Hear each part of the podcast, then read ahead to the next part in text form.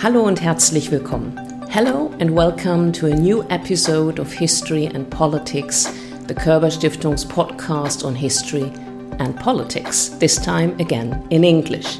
My name is Gabriel Voidelko, and as always, this episode deals with the question why and how history shapes the present. But hold on for a second. Today, it's slightly different and really special because we are facing a friendly takeover.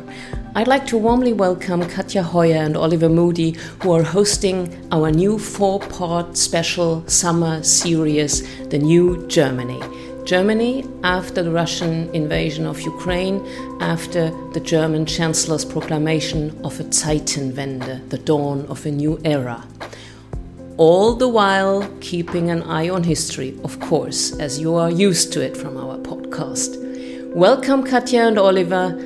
Over to you, and now let's get started.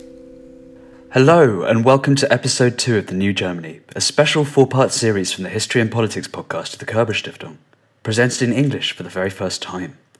In new episodes every two weeks, we'll explore the big questions that the war in Ukraine is asking of Germany. Will it need to become a major military power again? Why is its biggest embassy still in Moscow? How can it find solutions to its ravenous energy needs? And will the ghosts of Germany's past ever stop haunting its present? With the country at the crossroads of history, what can a look in the rearview mirror tell us about the paths that lie ahead? Chancellor Olaf Scholz spoke of the Russian invasion of Ukraine as a Zeitenwende, a turning point. But will and can he change the course of German history? I'm Oliver Moody, a British journalist based in Berlin, and I'll be your driver for today. Join us in our trusty Trabant. You might want to bring a spare necktie in case the fan belt breaks. As we set off on our journey into Germany's past and future, the ride may be a little bumpy, as we won't be able to avoid some of the more uncomfortable potholes in the national story. Oh, don't tailgate, Oliver. You're frightening Olaf Scholz, whose Kanzler Mercedes is cruising at a sensible speed right ahead of us. I'm Katja Hoyer, a German historian based in Britain, and I'll be your helpful backseat driver on this trip. With the road map of history firmly planted on my lap, I will make sure Oliver doesn't get us lost in the badly signposted side roads of the present. Well, even with your map reading abilities, we ought to be able to find our destination because we are firmly headed eastbound. In this episode of the New Germany podcast, we are going to explore Germany's long and tumultuous relationship with Russia the largest country in the world has always held a special place in the German imagination and in German foreign policy. The Russo German connection is uh, it's a bit of a love hate relationship, isn't it, Katja? Yeah, I think you can certainly uh, say that again. Uh, there's been plenty of love and plenty of hate too in the relationship between those uh, two European giants. It's remarkable, really, how much this relationship has always been shaped by emotionality rather than rational calculation if I wasn't a respectable historian, I'd be tempted to describe Russia and Germany as the Elizabeth Taylor and Richard Burton of European states. They just can't seem to let go of one another, even when each is tied up in allegiances elsewhere, and even when the relationship isn't always exactly a happy one. Which one's Richard Burton? that is a very good question. Let's see if we can try and work that out during the course of this episode. I mean, one thing you can absolutely generalize about the history of German Russian relations is that um, very often it has been personal ties between the people right at the top and personal ties between some real Burton and Taylor figures, uh, from Catherine the Great and Napoleon to Bismarck, Lenin, and Hitler. Russia's leader in the here and now still seems obsessed with many of these characters, looking for qualities to be admired or abhorred in one of his recent speeches, Putin even compared himself to Peter the Great, whose reign ended 300 years ago. Katja, if we've got to go that far back to understand the Russo German entanglement, can you please give us a whistle stop tour before we come back to the more familiar terrain of the 20th and 21st centuries? Well, where shall I start? In the Middle Ages, many German settlers begin to. Katja, I understand that you historians think everything is too complex to sum up. But let's set you a challenge because because we are in a tight time frame here. We've got a lot to get through. I am going to give you a maximum of 150 seconds to explain to our listeners what happened between Germany and Russia before 1914. That's one second for each year from the end of Peter the, Peter the Great's Northern War with Sweden to the unification of Germany, taking in Peter, Catherine, Napoleon, Bismarck, and Lenin. And your time starts now? Um, well, Peter the Great, who we've just heard Putin is very obsessed with, ruled the country from 18, uh, 1682 to 1725. And in that time, he founded uh, St. Petersburg. And in order to come up with uh, some nice uh, new buildings and a lovely structure for it, he invited a lot of German architects and engineers and other people like that over, so that many members of the German middle classes basically would bring their influence, their Western influence, to Russia. His grandson, in turn, who uh, was Peter III, was German born himself and was also married to another German, Catherine, who would later become Catherine the Great. They briefly ran Russia together in 1762 before Catherine overthrew him and ruled in her own right. Strangely enough, even though she was German, she was also a Russian nationalist and set out to make Russia great again, as it were, and invited another batch of Germans over, particularly into the Volga region, where they were supposed to bring their Western culture and influence into Russia, modernize it, liberalize it, and, and basically make it a more Western orientated country. Skipping forward to Napoleon, who famously marched into Russia in 1812, and that didn't quite work out, which then encouraged Prussia to join forces with Russia against Napoleon and, and start fighting with them. This brought the two armies very closely together and they fought together for those years of the so-called liberation wars. And the Prussian military was so impressed with some of the Russian military traditions that they took some of them over most famously the Große Zapfenstreich the great military tattoo which the German army still uses today. Skipping forward again to Otto von Bismarck who founded Germany in 1871 he was obsessed with Russia too and said famously that the secret to good foreign policy is a good treaty with Russia Skipping forward again to the First World War, Germany and Russia are at war with one another, despite the fact that Wilhelm II, the German Kaiser, thought that he could convince his cousin, Tsar Nicholas II, on the Russian throne, that they should not go to war with one another. Um, but of course, that didn't work out. Germany tries everything it can to end the war on the Eastern Front as quickly as possible, including smuggling a well known person called Lenin back into Russia uh, which caused a lot of upheaval there. Uh, Russia loses the war, and that's where we are at the end of the First World War. Done. 168 seconds, Katja. It's not good enough. How painful was that? It is very complex, though. That was very painful. I mean, I should probably wear a horsehair shirt for a while until the goddess of history is appeased again.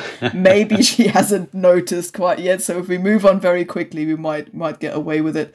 Why do you think the two world wars, both of which were most savagely fought on the Eastern Front, didn't sever the link between Germany and Russia for good? Well, as um, Mrs. Potts sang at the end of Beauty and the Beast, it, it's really a, a tale as old as time. The Germans needed raw materials and a market for their finished products, and the Russians needed German industrial expertise, especially at the end of the First World War. Um, there were also two quite diplomatically isolated countries that needed friends. So in 1922, Germany was one of the first states to bring Russia back into the fold with the Treaty of Rapallo, which um, included secret clauses allowing the Germans to rearm by training their pilots at Lipetsk and to build tanks near Moscow and Rostov on Don. There's also something I think to be said here about the cultural side of the special relationship.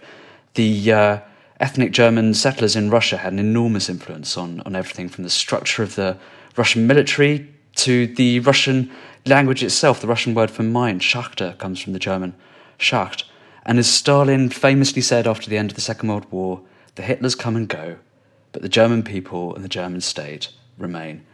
And even a few months ago, you'd still quite often hear in private conversations with a certain stripe of older German official that Germany had never really been a country of the West in the way that France or Britain were, that it had always looked at least just as much to the East. Yes, but those boundaries were already to blur, weren't they, straight away after the Second World War? As you say, Germany, despite having just fought the East and the West, is now looking in both of those directions again for, for partnerships. And the occupation and division of Germany meant that the two German states that emerged from it were looking east and west, respectively. So you effectively ended up, as we discussed in our previous episode, with West Germany joining NATO in 1955 and, and therefore firmly aligning itself with the West. The West German Chancellor Konrad Adenauer was particularly keen that that would happen, even if it was at the expense of a potential reunification of the two Germanys. Um, and as a result of that, East Germany also started um, to align itself with a bigger partner, as it were, with, with Russia and joins the Warsaw Pact with its newly formed National People's Army.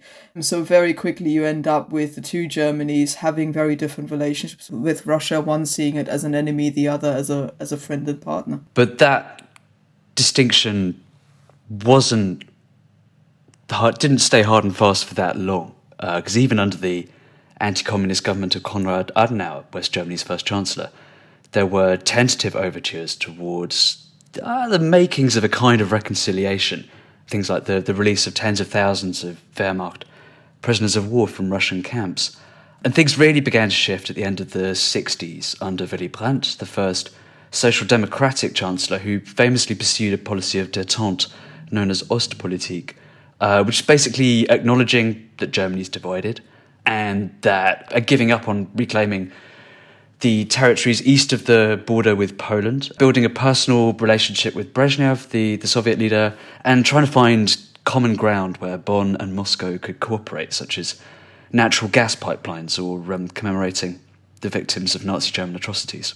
Yeah, in the in the east it isn't quite as straightforward as it sounds either. East Germany or the or the GDR is often seen as a sort of Soviet satellite state, even a, a kind of you know Russified state, but it wasn't really. There was a lot of tension as well between um, the uh, the East German authorities and Moscow. Um, this became worse and worse really as time passed on because the GDR was really looking towards West Germany for a lot of its economic cooperation. It made sense for those two states to exchange different products that could be produced on either side and, and to sort of you know form economic ties which in turn made the soviet union rather suspicious. Uh, that some sort of you know inner german collusion was um, was afoot again. Um, and this became particularly apparent in the in the kind of wake of the oil crises when Russia basically ended up selling oil much more lucratively to, to West Germany than it could to East Germany under favorable conditions, and so it you know sort of stopped uh, supplying them with, with the amount of economic aid that, that they needed, and worse even when in 1985 Gorbachev came into power in the Soviet Union, and that relationship began to shift completely because he was pushing for reforms, and the GDR's uh, more conservative politicians were trying to hold on to the to the old socialist ways effectively and, and the relationship began really to to break in the late uh, 1980s yeah and then the berlin wall falls in 1989 in 1990 the two germanys leap joyously back into each other's arms. The cold war comes to an end and everyone basically thinks this is the end of the, the era of russo-german animosity at least in germany in the 1990s, there's a very strong sense, uh, shared among others by a certain long haired leftist firebrand called Olaf Scholz, that Moscow had given the Germans the gift of reunification, in large part because of the success of the SPD's Ostpolitik. And in return, there's this idea that because of its crimes on the Eastern Front, Germany owes it to Russia to use its painful experience of coming out of a totalitarian dictatorship and binding itself back into the civilized European order through ties of politics and commerce. And there are two really important German concepts to understand here. And the first one is Wandel durch Handel, literally change through trade.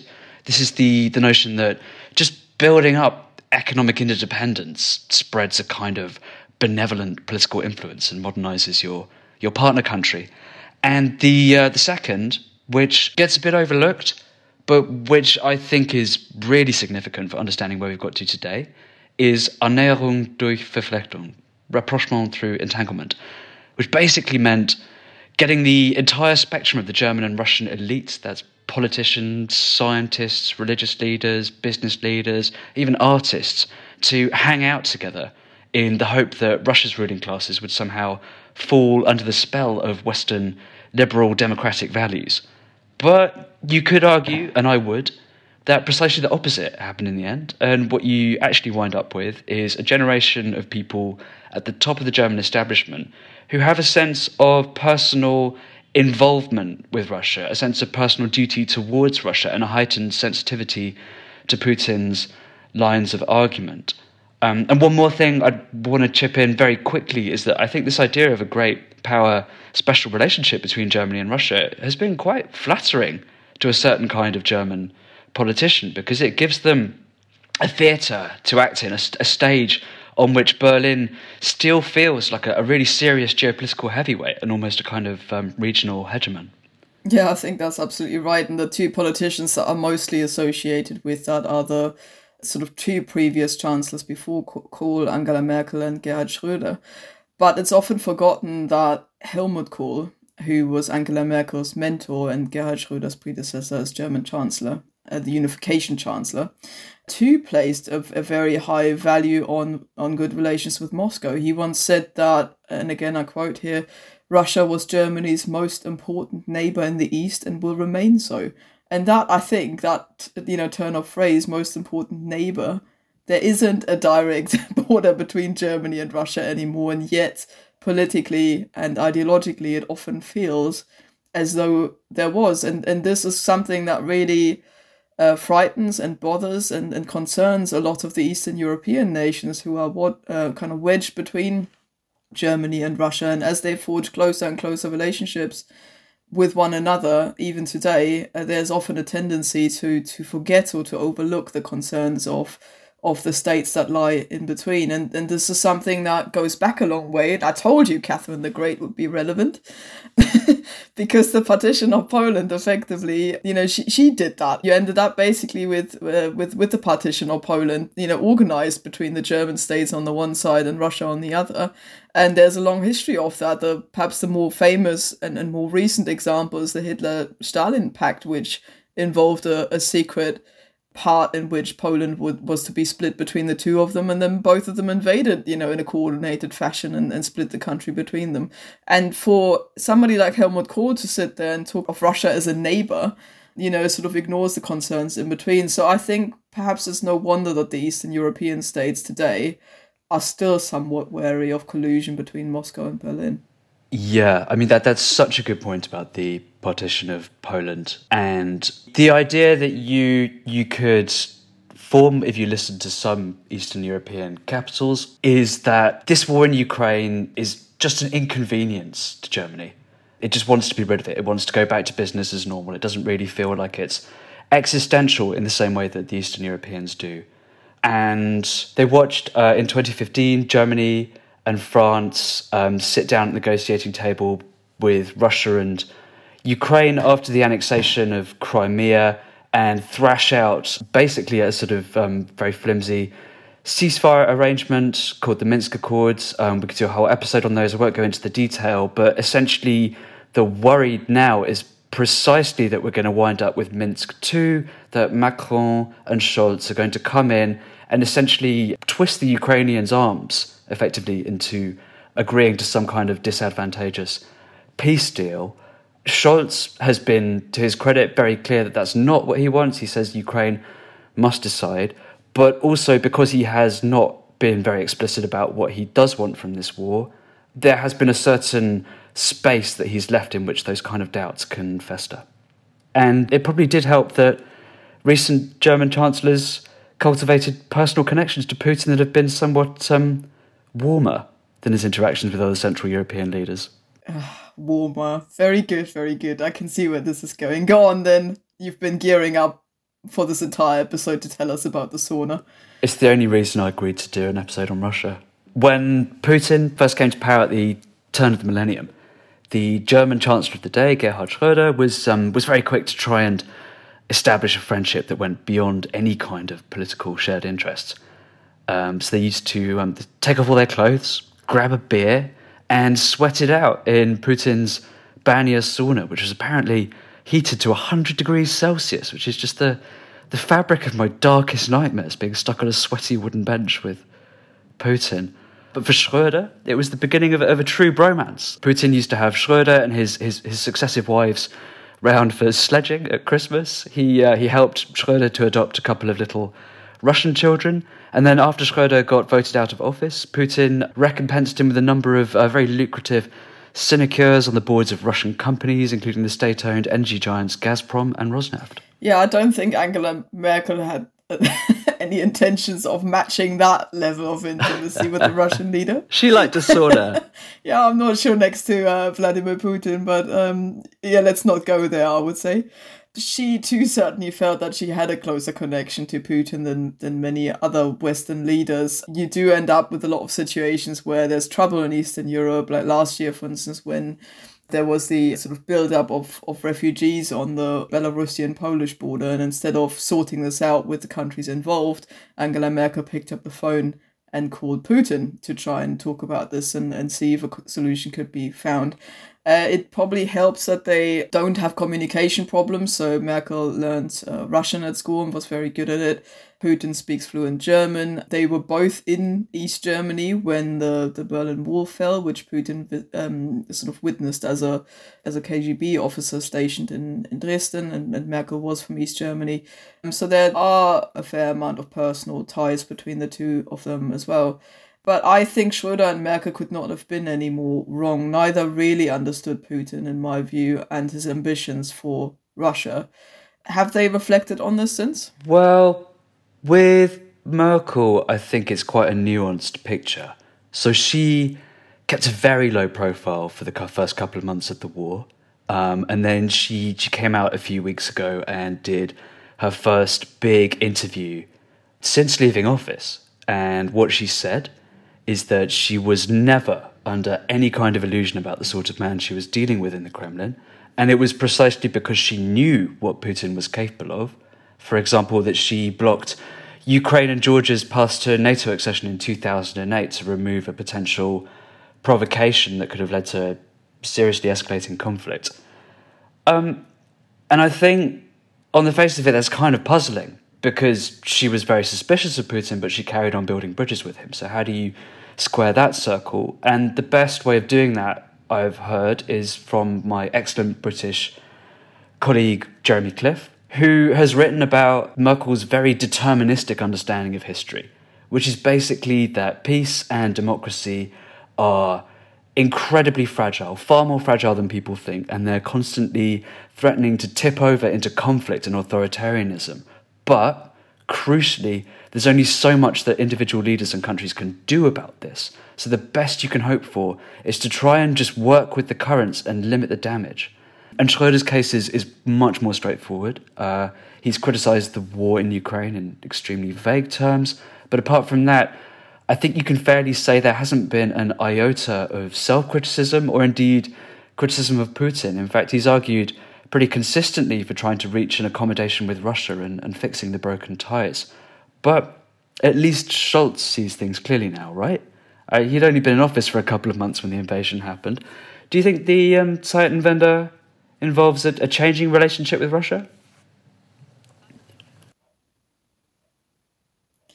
I think it might do in economic terms, um, not least because Scholz's coalition partners, the Green Party, uh, seem a lot more hawkish on Russia and, and certainly from an environmental point of view alone want to, you know, limit the amount of fossil fuels coming from Russia. So I think there there's a reset going on there with the LNG terminals being built now. So there's going to be gas coming from elsewhere, which we'll also address in the next episode.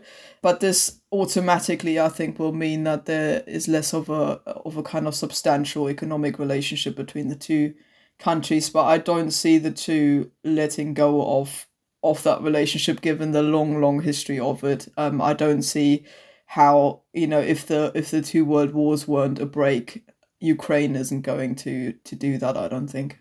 Yeah, I buy most of that. I, I think I'm probably about twenty five percent more optimistic than you are, purely because the ideas that have underpinned the modern German Russian relationship the Wandel durch Handel, the Annäherung durch Verflechtung, have been pretty badly discredited. And I mean, if there's one thing that you learn by studying the history of this relationship, it's never say that it's it's going to be like this forever. But I certainly feel that those ideas are not coming back in the in the near future. And the gas dependency too is on the way out. Maybe it'll come back one day. But if you look at the kind of climate policies and the, the, the energy strategy of the German government, it's pretty clear that, that that's also going to be out of the game for a while. And there's there's one really interesting aspect to this, right? Which is that Scholz's party, the Social Democrats, have had as one of their fundamental foreign policy maxims for for a long time that you can't have peace in Europe against Russia, only with Russia. And this was so kind of baked into their thinking that Scholz actually said exactly those words after he met Putin a few days before the invasion. And now the party is talking about scrapping that line from it, its fundamental statement of values. But there's a catch here, right? Like, what do you replace it with? And there's been a certain tendency for, from Scholz and other leading social democrats to push back against the idea that they need to critically interrogate their own history before they can move on and come up with a new set of Russia policies. Um, encouragingly, though, um, Lars Klingbeil, one of the leaders of the party, did give a foreign policy speech recently where he talked about precisely going back over Ostpolitik and taking out the parts that were effective and leaving out the parts that weren't. So I feel like German politics is evolving on this piece, but as you say, um, there have been it's been such a roller coaster over the past few centuries that um, we could be anywhere in ten years' time. Yeah, I mean, I would like to hope that that's a generational thing. But what worried me is that when Klingbeil gave the speech about changing and, and kind of building a bigger German army and, and finding a new role for Germany in the world, he was most heavily criticized from the young socialists from the youth wing um, on this. Um, and so I feel that there's still a, a great deal of idealism, pacifism, um, over optimistic attitudes going on there that make me think perhaps there's a swing backwards again after this, but we'll see. Talking of over optimistic attitudes, I am hoping that our distinguished guest can clear up all of the unresolved issues that, that, that have arisen in this discussion. Germany has repeatedly tried and often failed to make Russia a partner of its European strategy, but what does Germany mean to Russia in turn, and what are the implications of all of this for the relationship between the two countries going forward? We are delighted to have a guest on today who is in a good place to answer these important questions. Sergey Radchenko is a Russian born historian and political commentator. He is the Wilson E. Schmidt, a distinguished professor at the Henry A. Kissinger Center for Global Affairs of the Johns Hopkins School of Advanced International Studies, and a visiting professor at Cardiff University. Dobry dzień, Sergey. We are delighted to have you on the New Germany podcast today. Thank you for having me on. Sergey, you were born in Russia, but have lived in various Western countries for a long time. What went through your mind when you woke up on the morning of February the 24th and saw that Putin had invaded Ukraine? So I had a feeling of of despair. I was depressed, really badly depressed for a week. Uh, and it was for a variety of reasons. For, for a start, I have uh, Ukrainian roots, although I was born in Russia, mainly, you know, generally speaking, all, all of my grandparents certainly were Ukrainian. So I'm a, I'm a mixed case, you know, I'm a Russo Ukrainian, as many Russians, of course, are. Uh, and, and so this whole idea that Russia would invade uh, uh, Ukraine and uh, bomb its cities and you know kill innocent people it was just so difficult to take. So that was one reason for being depressed. And the and the other reason is that i was in, in a sense of self-denial. I mean we had the intelligence for weeks and months leading up to the invasion and people were talking about, you know, the, the, US intelligence made the case that Putin has decided to invade, but it was so difficult to accept this. Mentally, it was difficult to accept that something like this could even possibly happen in our day and age. Uh, I was in Kiev and Moscow in the um, uh, days and weeks prior to the invasion, speaking to colleagues there uh, in the policy community, and so few people on either side actually saw it coming. Uh, the Ukrainians thought it was some kind of a strategic ploy by Putin to uh, have put greater pressure, I guess, on on on, on Kiev. And the Russian the Russian policy community were also saying the same thing. They were like, "Well, it doesn't make any sense. Who would do something like this?" So for all those reasons, you know, it came as a shock, and uh, yes, it, it took quite a few days for me to get over this, as it were, at the mental level before I started to really uh, bring different parts of this picture together and just, you know, start to ask myself questions. Well, where do we go from here? Well, it seems to have caused uh, significantly less distress to some elements of the German populations. There have been surveys that basically showed that there is some sympathy in Germany for the idea that Putin was provoked by the West, and these these people are often described as Putin-Versteher, so those who understand Putin. To what extent do you think are Germans in a better position to understand Russia compared to other Western nations? Sure. Well, I'm not German, so it's difficult for me to judge. But here, I'll, I'll venture a, a, possible answer to this. So I think we would have to start with this narrative of victimhood that we have in Russia. Yeah, the, the Russians have this idea or this narrative that um, uh, Russia has always been invaded by Western countries. It is always under threat from the West, etc., etc.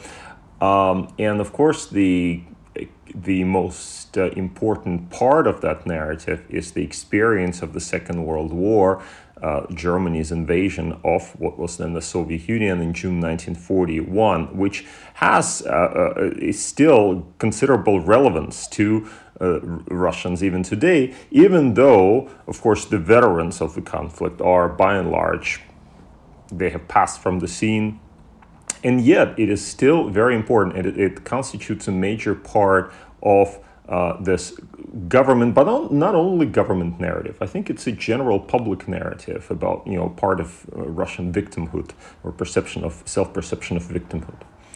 And uh, if you look at it from the German perspective, I suppose, you know, the Ger- uh, of course, there's the German narrative as well, and that is the narrative of guilt that Germany did invade countries in the Second World War, not, uh, not least uh, the Soviet Union, not least Russia. And so there's some sort of, uh, there's a, somewhere uh, some space where these two narratives overlap, as in the Russians are saying, well, the West has always invaded us, and look at what the Germans have done. And the Germans say, well, you know, yeah, we did invade the Soviet Union in 1941, therefore, um, we can understand why they feel this way. Now, uh, uh, so that is just just a guess. You know, I don't know. You know, I, I have probably better insights in uh, the Russian thinking about this than than the German thinking. But I guess I, I would imagine some Germans think that that Russian complaints about it being under pressure from the West are not altogether uh, uh irrelevant. There's a fairly long history behind this idea that Germany can bring about change in the world through soft power rather than military power. It was more than 50 years ago that the Social Democrat Chancellor Willy Brandt's Ostpolitik began the process of normalizing relations with Soviet Russia. Can you tell us a little bit about how Brandt's overtures were received in Moscow? And is the collapse of the Soviet Union proof that it worked, as some in Germany have claimed? Sure, this is a very, very interesting story the process of Ostpolitik, you know, a lot of people think that Brandt began it, but actually there was a kind of Ostpolitik already happening in the in the mid 1960s with the Soviet engagement with the French. So it was uh, the French president uh, Charles de Gaulle who really was reaching out to the Soviet Union, seeking if he could or seeking some sort of a uh, different relationship with Moscow than the general relationship between the West and the Soviet Union at the time. And the and the Soviet leaders, for their part, really embraced de Gaulle. They thought that uh, he was an important partner in Europe. They thought that the fact that France exited um, a military structure of, of, NATO in 1966 really played into the, you know the Soviet strategy because they've always wanted to undermine NATO. So they built up this relationship with de Gaulle. But then, of course, Brandt uh, came onto the scene with his um, his victory in uh, the West German elections in 1969, and he then pursued this policy of Ostpolitik or improving of relations with Moscow. Now, if you think about the Soviet side of this, what was happening in the Soviet Union at that time, two things come to mind. First of all, in 1968, the Soviet Union brutally suppressed the Prague Spring, by invading Czechoslovakia.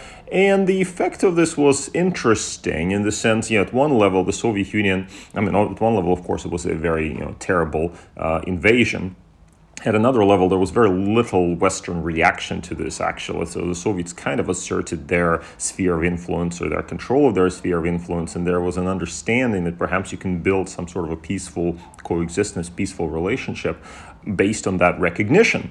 So in, you could argue, as some historians have, for example, Vlad Zubok has argued that, that 1968, uh, in the Soviet invasion of Czechoslovakia, actually became a sort of a turning point for uh, the for East-West relationship, paving way later to Helsinki, uh, to the uh, to the final act, you know, to to detente, broadly speaking. So this is one part of the equation. The other, of course, is you have to remember what the Soviets were dealing with in the East at that time. Their relationship with China had been going downhill since the late 1950s. By the 1960s, I mean, by the late 1960s, it really deteriorated to a considerable degree. In 1966, the Chinese launched the Cultural Revolution, which had uh, really uh, anti-Soviet kind of underpinning. And then there were border clashes as well. In 1969, uh, the Russians and the Chinese were actually fighting an undeclared border war in the Far East, a place called Zhenbaodao or Damansky Island in Russian. And then the Russians actually threatened uh, and uh, kind of you know hinted at the possibility of a preemptive nuclear strike against China. Brezhnev, the Soviet leader, was absolutely terrified of the prospect of China invading the Soviet Union. He really was worried about China. And in that context, improving relations with the West, achieving some form of detente, became very desirable for him. There were economic reasons, there were political reasons. So when Brandt reached out, he, of course, embraced Brandt. They had very uh, interesting relationship that developed between them. They met, uh, for example, in Crimea, uh, uh and uh, you know, really kind of struck a friendship of, if you could call it this way, leading, of course, to the signing of the Moscow Treaty in 1970 and the blossoming of European detente, which then overlapped with another thing, uh, the in, in Sino, rather in Soviet American relations which was the uh, Soviet American detente uh, that, that, that began already at that time, but really was given a boost with Nixon's uh, visit to Moscow in May 1972. And in uh, sort of, you know, skipping forward a few decades, in more recent German Russo relations, um, the kind of economic connection between the two countries intensified even more between Gerhard Schröder and, and Angela Merkel. Basically, they they set up a system that meant that Russia is now one of Germany's biggest trading partners alongside China. But was this idea that, that German economic ties to Russia kind of deterred Russia from disturbing the peace in Europe ever valid, or did that money simply help to fund Putin's war machine? Well, sure, it's, a, it's not a new idea. I mean, we have known about this idea for decades and decades and decades. And indeed, well, you know, there was an idea before the outbreak of the First World War that the world was so connected economically that certainly, you know, a war would not break out. And then what did happen? What happened? You know, war, a war, major war broke out. So this doesn't mean that economic interdependence uh, does not prevent war you know, it does contribute to the calculations of costs and benefits. In other words, clearly, if you have a close econo- economic relationship, you'll have to think twice whether you want to um, undermine that by uh, resorting to force. So I, I think it's probably the same for Russian German, I mean, Soviet German and Russian German relations. Germany was an important partner for the Soviet Union in economic terms, so was France, as a matter of fact, during the 1970s. At that time, the Soviet Union was pursuing was well was still engaged in the construction of socialism and export of communism and was in you know occupying much of Eastern Europe uh, etc. Does does it mean that that you could not engage with it economically? Well, you know it's it's an interesting question. If you project, if you go then fast forward to our own days, uh, we have had Russia that was very authoritarian, increasingly authoritarian, with Putin unleashing repressive measures against his uh, domestic opponents and yet there was this economic relationship with Western Europe, including, of course, with Germany. But the question is, well, so what should we should we have should we have woken up to this earlier and said, oh, look, you know, the Russians are actually they're repressive and they're aggressive, uh, so therefore we should apply economic sanctions against them. It's an interesting question, and there are different ways of answering this. Yeah, some people will say, well, we should have woken up in 2014. We should see we should have seen what the Russians were doing in Crimea and applied more extensive uh, more extensive sanctions against them. Uh, and there's a there's a you know there's some uh, true um, truth to this point of view, but you know has has this relationship has this economic relationship that Russia and Germany has fostered has it prevented uh, Putin's aggression against Ukraine? Well, the obvious answer it hasn't. It hasn't. Does it mean that you know sanctions should have been applied much earlier? I don't know. That's a difficult question for me. Sergey, you mentioned the personal friendship that emerged between Brezhnev and Brandt. Um, pretty much from the moment Putin first came to power, successive German chancellors tried to strike up a similarly personal relationship with him, bearing in mind that he um, speaks excellent German as a result of his time as a KGB officer in Dresden, and that Germany is to a certain extent almost his intellectual gateway into Western Europe. So famously, Gerhard Schröder formed a warm personal friendship. They used to spend Christmas together. They'd go for these long, boozy sauna sessions. Angela Merkel was a bit more standoffish, but very frequently um, telephoned him directly to discuss problems in Eastern Europe, even late into 2021. And most recently, Olaf Scholz visited Putin in Moscow shortly before the start of the war. And since the invasion, um, he has been on the telephone with Putin several times. So, do you think German leaders do or did have what you might call a special relationship with Putin's Kremlin? It, I think it goes beyond leaders. Clearly, Germany for Russia is a key partner in Europe, and they always thought of Germ- Germany as the key partner in Europe. Yeah, and this is not this is not something that Putin had invented. Even yeah, you know, Stalin had thought that way.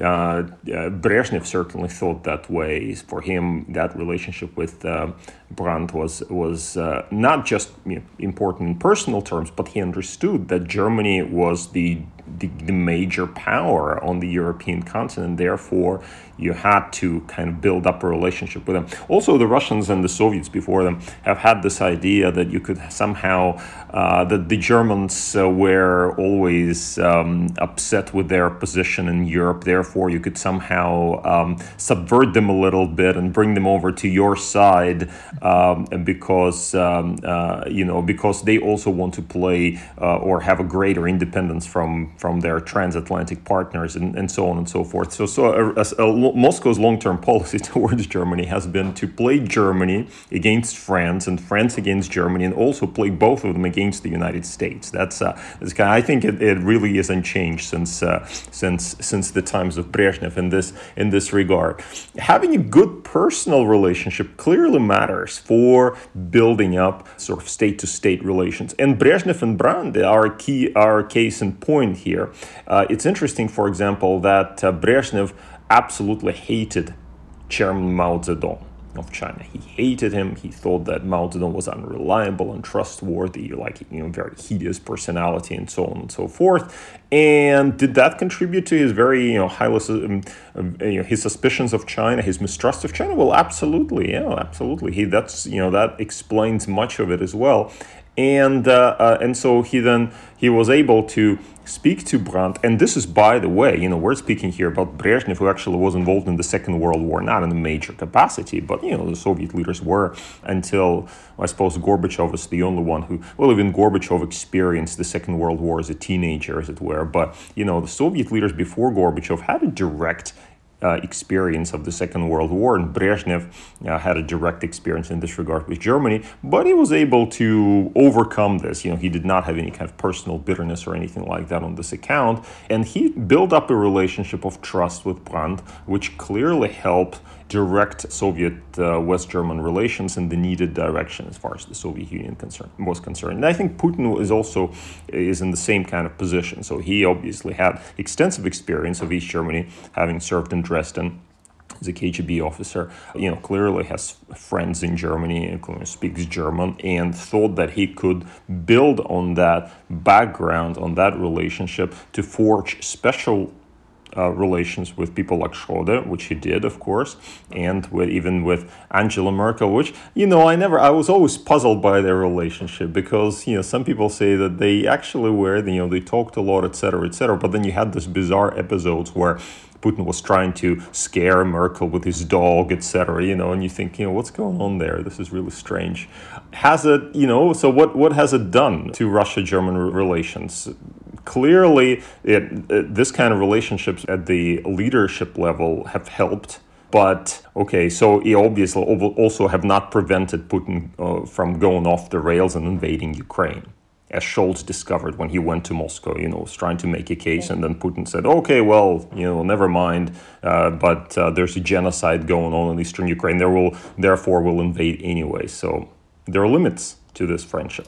But given these personal friendships, and also the fact that you know, as you say, that the two take each other sort of seriously as kind of major powers in, in Europe. Are the Eastern European states that are wedged between those two right to doubt Germany's commitment to their defense against Russian ambitions in the region?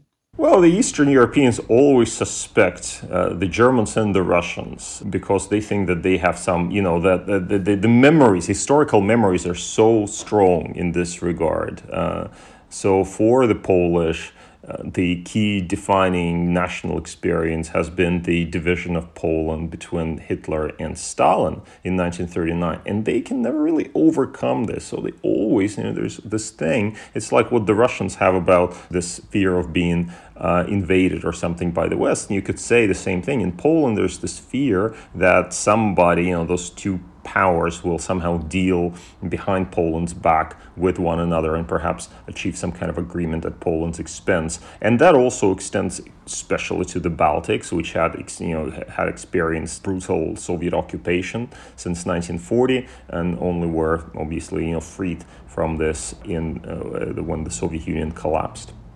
And for them, yeah, it's it's you cannot blame them for being suspicious about the Russians. I mean, if you look at not just uh, Russia but also the Soviet Union, you had the Soviet invasion of Hungary in 1956, you had the Soviet invasion of Czechoslovakia, you had the near invasion although we can argue whether or not the Soviets really intended to invade of Poland uh, following solidarity in 1981. And then, you know, uh, so yeah, you have this kind of historical experience where the Eastern Europeans keep saying, look, you know, we we tell you, though, our neighbors to the east, i.e., the Russians, they are dangerous, they're imperialists, and we have to, you have to keep that in mind. And they're the first to point out that, look, the Germans, you know, they're also unreliable because, et cetera, et cetera, et cetera. And there it goes. So uh, are they right? Uh, well, they have a historical reason to complain about these matters. And of course, Putin's invasion of Ukraine, in retrospect, justified many of their fears and, and, and many of their accusations directed at Russia. You know, I was, I was reading the other day, I was reading um, uh, records of conversation between Lech Walesa and um, uh, Bill Clinton going back to 1993. This is the time when you know, NATO, NATO enlargement was being discussed. And uh, was telling Clinton, you know, we have to act now because we'll lose the chance. Now's the chance to do it, i.e., enlarge NATO, because the Russians, because as he said, uh, it was at the time that this hideous nationalist Zhirinovsky was being elected. Uh, he uh, came to power. Oh, no, he never came to power, but he was he was uh, he scored a large number of votes in the Duma in Walesa was saying about Zhirinovsky, every second Russian thinks like Zhirinovsky. And I thought, you know, at the time when I first was reading those transcripts, I think, oh God, this is such an exaggeration. You know, every second Russian does not think like Zhirinovsky. But then after the invasion of Ukraine, you think, well, you know, maybe Walesa was right after all. Um, uh, so, so can you blame them? No, I cannot personally blame them. I think sometimes their fear of Russia, and in particular of their fear of uh, Russian dealings with Germany, etc., etc., I think is a little bit counterproductive, and we're witnessing this period now as well when there are you know some efforts uh, directed at peaceful re- uh, resolution of the of, of this crisis that are kind of promoted by Germany and to, by France as well, and the Eastern Europeans are trying to basically subvert that and, and torpedo this before even any kind of discussion. You can understand it, and you can understand why they think this way and you still don't know whether this is the right thing. And um, very briefly, just to pick up that last point you made, what role would you like to see Germany take in the conflict? Is there anything to be said for Germany and France holding back a little bit more just in case they could step in as intermediaries as they did in 2014? Well, Germany and France have their interest, and they're, they are uh, aligned with you know generally aligned, I suppose, with the interests of the of of uh, European Union of the European Union as a whole, and we saw that alignment come to the fore very clearly when there was this very sharp reaction in the wake of Putin's invasion of Ukraine, where all of you know there was great European solidarity, and even the Germans and the French stood together and said, no, this is there's got to be this. We're not going to yield to Putin's aggression, and they have promised to supply arms, and the French have been supplying arms. Uh, at the same time, when you go, especially as the conflict drags on, uh, and, and, and, and you look at the different um, uh, nuances of this, you'll see that there, there, there are differences, of course, in the way that the Germans approach the conflict and the French approach the conflict. For them, it's something further removed than, for example, for the, the, the Eastern Europeans, never mind the Ukrainians, of course, where all of these things are happening. So, so I would not say, you know, it doesn't mean that they, they are ready to sell out the Ukrainians or, you know, or override the objections of the Eastern Europeans but it's more a case that they are perhaps more prepared to deal with Putin on a pragmatic basis. They are at the, at the moment in a wait and see position. That is to say, you know, at the moment, I think everybody in Berlin, uh, much as in Paris, understands that Kiev must be supported, including with a su- supply of weapons. That's the, the key aspect of this. And so weapons are being supplied, but depending on how this conflict then develops over the coming weeks, uh, then will they'll I, I think both Berlin and Paris will have to think look at, again at their positions and see what their in, you know what their interests actually are. Uh, for example, if the Russians continue to make gains, that's one possibility. You know, if the Russians stall, that's another possibility. If the Russians are rolled back, that's yet another possibility. And you will have to adopt your own positions depending on how the conflict unfolds. Irrespective of all, all of these scenarios, I, I think it's it's probably going to be in the interests of Berlin and Paris and, and well, many others as well, to see this war somehow fizzle out, to see some sort of negotiated solution. There's a general recognition, I think, everywhere, including in Kiev and Moscow, that there's going to be a negotiated solution here. Uh, the question is on, on just on what terms and uh, how this is to be achieved. The problem that we have in our discourse in Europe at the moment is that we deal in these generalities. We say, oh, Putin must be defeated, which everybody agrees to. Of course, we all want to have Putin defeated. This is excellent, an excellent idea. But the problem is that we don't know what this actually means. Uh, does it mean that Russian aggression is stopped, uh, i.e., there is a ceasefire in situ? You know, if the Russians fail to take over all of Ukraine, is that a defeat for Putin? I guess you could interpret it though, but in, in, in those terms, although uh, perhaps not many people would. Or you could say, well, Putin could be pushed back to the lines of February 23rd. I mean, that is a huge defeat and humiliation for Russia. And I would say, well, actually, recently Henry Kissinger talked about this uh, return to the status quo ante. This is what he meant. Yeah, pushing the Russians back to the lines of February 23rd would constitute a defeat. And I think many in Berlin and Paris will probably say at this point, uh, you know what, uh, that's accepted. That's an acceptable uh, uh, point for uh, a negotiated settlement of this conflict. Whether Kiev will agree is another matter. I mean, fundamentally, this is a war that is being waged by Russia against Ukraine, and the Ukrainians must agree which is the exit point for them. But, you know, 20, 23rd of February is certainly one possibility. Is it perhaps liberating the uh, uh, so called DNR and LNR and pushing the Russians out of Crimea? Well, a lot of people in Ukraine uh, think that this should be the end goal of this campaign. But A, is it achievable? Not clear at all that this is actually realizable at all especially given in mind the dangers of, of possible dangers of escalation. I think a lot of people in Europe will will uh, worry about this, continue justly to worry about the Russians resorting to to um, uh, weapons of mass destruction. And uh, uh, and also you know what would this kind of war look like? How long would it drag? Um, and what would be the role of western europe and all of this in supporting for example kiev's um, 100% uh, agenda of let's say liberating crimea or dnr and lnr so you can see how defeating putin can have so many different uh, uh, aspects, so many different scenarios uh, where I think you know uh, uh, Berlin and Paris will will have to at, at, each you know with regard to all of those scenarios they will have to figure out what is in their interest uh, and and so I can see how they're how they're you know to come back to your to your question I, I can see how they can. Um, decide that it is in their interest to, for example, support you know support a status quo ante.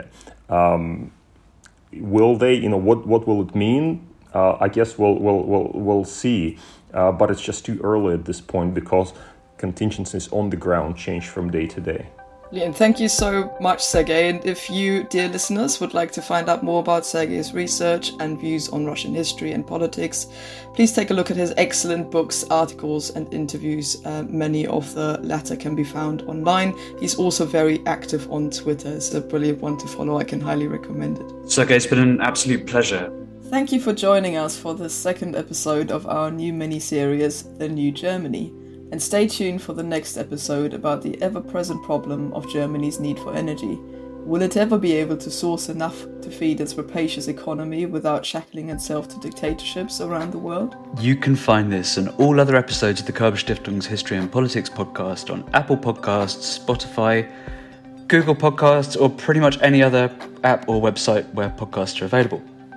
If you'd like to find out more about the Foundation or Germany's politics and history, visit the Körber Stiftung's website, which I am not going to spell out for you again because Katja gets sad every time an umlaut dies. Quite right, Oliver. Here's an extra one. Uh... Besides, we still have Google in all the countries where this podcast is likely to be available, so our listeners can easily find the Körber Stiftung's website without bowing to the internet's diktat of umlaut erasure. I think you mean Gurgle, don't you, Katja? but before you get even more upset, let's end this episode in an umlaut fest. So I'll say, Auf Wiederhören und Tschüss. Dear listeners, it's been lovely to have you with us again.